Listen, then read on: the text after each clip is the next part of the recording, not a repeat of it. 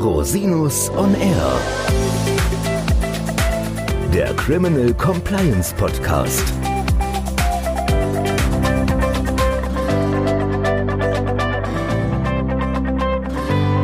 Herzlich willkommen zum Criminal Compliance Podcast. Schön, dass Sie wieder eingeschaltet haben. Unser heutiges Thema ist das Unternehmen als Geschädigter von Straftaten Teil 1. Heute möchte ich Ihnen grundsätzliche Aktions- und Handlungsstränge vorstellen, die Sie ergreifen sollten, wenn Sie Geschädigter von Straftaten sind, sei es von Mitarbeiterinnen oder Mitarbeitern, sei es von externen Dritten. In weiteren Folgen des Podcasts werden wir auf Details eingehen, wie zum Beispiel die sogenannte Nebenklage oder das Adhäsionsverfahren. Beobachten Sie einfach unsere Ankündigung in diesem Zusammenhang. Heute einfach nur mal ein kurzer Überblick was müssen Sie tun? Was sind die Aktionsstränge, die Sie im Hinterkopf behalten müssen? Im Prinzip müssen Sie diese Aktionsstränge parallel verfolgen, in aller Regel, soweit es möglich ist. Das erste und wichtigste Thema ist die Sachverhaltsaufklärung. Wenn Sie Indizien haben, dass Sie durch Straftaten geschädigt würden, das kann sein, indem Sie möglicherweise eine Meldung von Mitarbeiterinnen oder Mitarbeitern bekommen, von Wettbewerbern eine Information erhalten oder von Kundinnen und Kunden eine Information erhalten. Dann sollten Sie loslegen mit der Sachverhaltsaufklärung. Sie als Unternehmen bzw. die Organe des Unternehmens haben die Pflicht, derartige Dinge zu verfolgen, gesellschaftsrechtlich und auch Schadenersatzansprüche geltend zu machen für den Fall, dass solche bestehen sollten.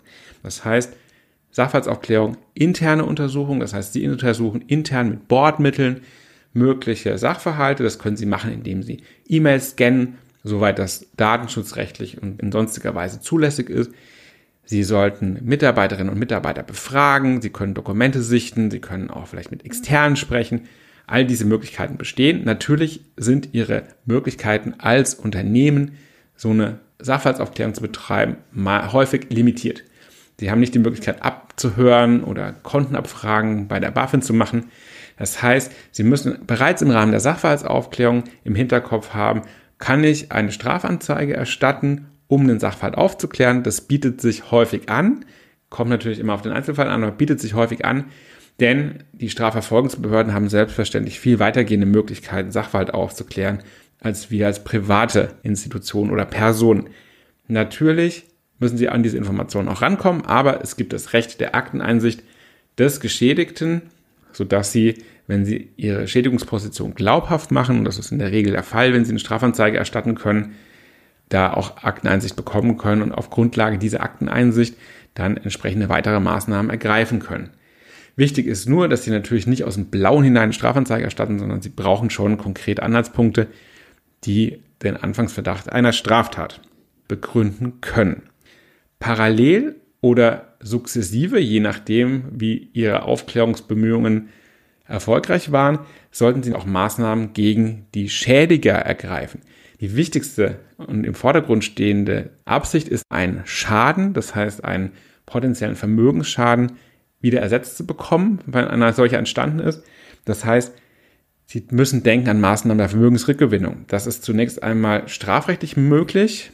Strafverfolgungsbehörden können Sie unterstützen im Rahmen der Vermögensrückgewinnung. Es gibt da die Einziehungsvorschriften und auch Möglichkeiten, einen strafrechtlichen Arrest auszusprechen der dann dazu führt, dass Vermögen eingefroren wird. Häufig bietet es sich bei entsprechender Beweislage primär an, wegen der Geschwindigkeit und auch wegen des Umstands, dass man ja auch im Wettlauf der Gläubiger der Erste sein möchte häufig, wenn es mehrere Geschädigte gibt, den zivilrechtlichen Weg zu wählen und bereits zivilrechtlich gegen die Schädiger vorzugehen. Das können Sie im Wege einer Klage machen, bei einem Zivilgericht zum Beispiel, indem Sie einen Schadenersatz wegen deliktischer Ansprüche geltend machen.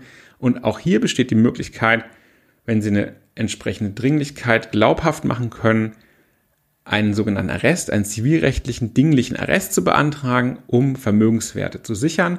Falls Sie diesen Arrest bekommen, dann darf der Schädiger nicht mehr über Vermögenswerte in Höhe des Arrestes verfügen. Das heißt, Sie können zum Beispiel auch Konten pfänden, Sicherungshypotheken eintragen. Ein sehr, sehr probates Mittel, und da haben wir in der Vergangenheit schon große Erfolge erzielt, indem wir quasi parallel zur strafrechtlichen Vorgehensweise zivilrechtlich gestützt auf strafrechtliche Vorschriften Schadenersatzansprüche gesichert haben. Da sind sie erstmal in einer guten Position und können möglicherweise auch im Wettlauf der Gläubiger als erster entsprechende Zwangsvollstreckungsmaßnahmen ausbringen. Was bei Arbeitnehmerinnen und Arbeitnehmern wichtig ist, sie müssen überlegen, ob sie arbeitsrechtliche Maßnahmen ergreifen. Das ist zum einen naheliegend die Kündigung. Also sie dürfen sich mit der Frage beschäftigen, kann ich die Mitarbeiterinnen und Mitarbeiter, die betroffen sind, kündigen. Da bestehen entsprechende arbeitsrechtliche Maßgaben. Da sollten Sie sich auf jeden Fall intensiv arbeitsrechtlich beraten lassen. Wichtig ist hier, es besteht die Möglichkeit einer sogenannten Verdachtskündigung. Das heißt, Sie können Kündigung wegen Straftatverdacht. Sie müssen nicht den hundertprozentigen Beweis führen. Ist in der Praxis häufig nicht immer einfach durchzusetzen, aber diese Möglichkeit besteht. Auf jeden Fall müssen Sie die Betroffenen anhören und es bestehen auch Fristen, in der Regel eine Zwei-Wochen-Frist nach Kenntnis für eine außerordentliche Kündigung aus wichtigen Grund. Das ist im Einzelnen komplex, weil Sie zum Beispiel diese Frist nicht hemmen können, wenn Ihnen die Staatsanwaltschaft sagt, wir möchten gerne verdeckt ermitteln. Das wird in aller Regel diese Frist nicht hemmen. Das heißt, da stehen Sie vor einem Dilemma, da brauchen Sie einfach intensive und gute Beratung an der Stelle, was in Ihrem konkreten Einzelfall die richtige Maßnahme ist. Falls Sie einen Vertrag mit dem Schädiger abgeschlossen haben, sei es mit einem Lieferanten, einem Kunden, dann sollten Sie auch vertragliche Maßnahmen prüfen. Es gibt unter Umständen die Möglichkeit von Compliance-Klauseln, die dazu führen, dass Sie einen Vertrag fristlos kündigen können. Das ist häufig der Fall, wenn Korruptionssachverhalte im Raum stehen, bestehen außerordentliche Kündigungsrechte. Solche Themen sollten Sie einfach im Hinterkopf haben und entsprechend prüfen lassen. Es gibt sonstige Maßnahmen, die Sie ergreifen sollten. Denken Sie insbesondere an die Versicherung die sogenannte DNO-Versicherung oder die Vertrauensschadenversicherung. Hier bestehen möglicherweise Anzeigeobliegenheiten. Die müssen Sie rechtzeitig erfüllen. Falls Sie das nicht tun, kann es sein, dass Sie mit dem Anspruch gegen die Versicherung ausfallen. Das heißt, hier ist rasches Handeln erforderlich. Ebenso, falls Sie steuerliche Erklärungspflichten haben. Es kann sein, dass Sie feststellen, dass Betriebsausgabenabzug für bestimmte Zahlungen nicht möglich ist, weil die etwa zu Korruptionszahlungen erfolgt sind. Dann müssen Sie die Steuererklärung korrigieren.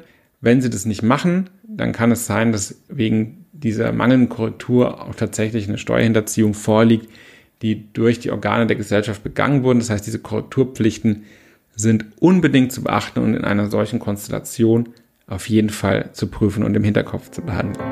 Sie sehen, als geschädigtes Unternehmen haben Sie viele Handlungsstränge zu beachten. Bitte wenden Sie sich an erfahrene Rechtsanwältinnen und Rechtsanwälte. Wir stehen Ihnen sehr gerne in diesem Zusammenhang mit Rat und Tat zur Seite. Falls Sie zu diesem Thema Fragen oder Anregungen haben, wenden Sie sich jederzeit gerne an mich unter info at rosinus-on-r.com. Bis zum nächsten Mal. Ich freue mich auf Sie.